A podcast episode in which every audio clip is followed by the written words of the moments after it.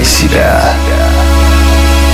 Всем привет, дорогие друзья! В эфире Майн Шоу Мотив «Включай себя» и с вами Евгений Евтухов. Вы задумывались когда-нибудь, сколько же все-таки нужно спать? Можно ли полноценно отдыхать, если спишь по 6 часов в будние дни и по 10 часов на выходных? И стоит ли жертвовать сном ради более важных дел? В вопросе о продолжительности сна люди делятся на лагеря. Первые говорят, что человек обязан спать 8-9 часов, другие говорят, что продолжительность сна зависит от человека, другие говорят, что лучший вариант спать днем, ведь так полезнее. Кто же из них все-таки прав?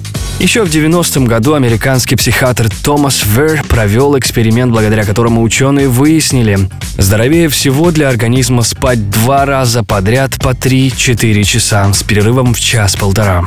Эти результаты не удивили исследователей, ведь о подобном режиме сна говорили в письменах с 12 по 17 век, пока в моду у богатых жителей Европы не вошел непрерывный 9-часовой сон.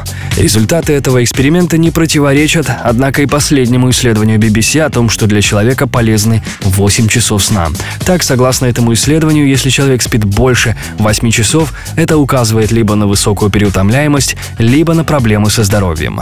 Эксперимент показал, что те, кто спит меньше 8 часов, живут дольше, чем те, кто спит дольше. Но это не повод отдаваться работе или развлечениям и отказываться от полноценного сна. Исследования также показали, что минимум здорового сна для человека – это 6-7 часов каждый день. Подводя итоги, спать стоит не меньше 6 часов каждый день. А если вы спите дольше 8 часов, это повод задуматься над своей нагрузкой или обратиться к врачу. Однако не каждый эксперимент стоит принимать на веру. Часть экспериментов проводится путем опросов, и тут не стоит полагаться на точность тех же ответов. Поэтому о том, сколько лучше спать, пусть решает каждый сам.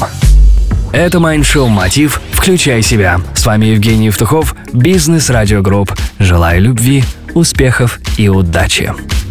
Простые ответы на вопросы.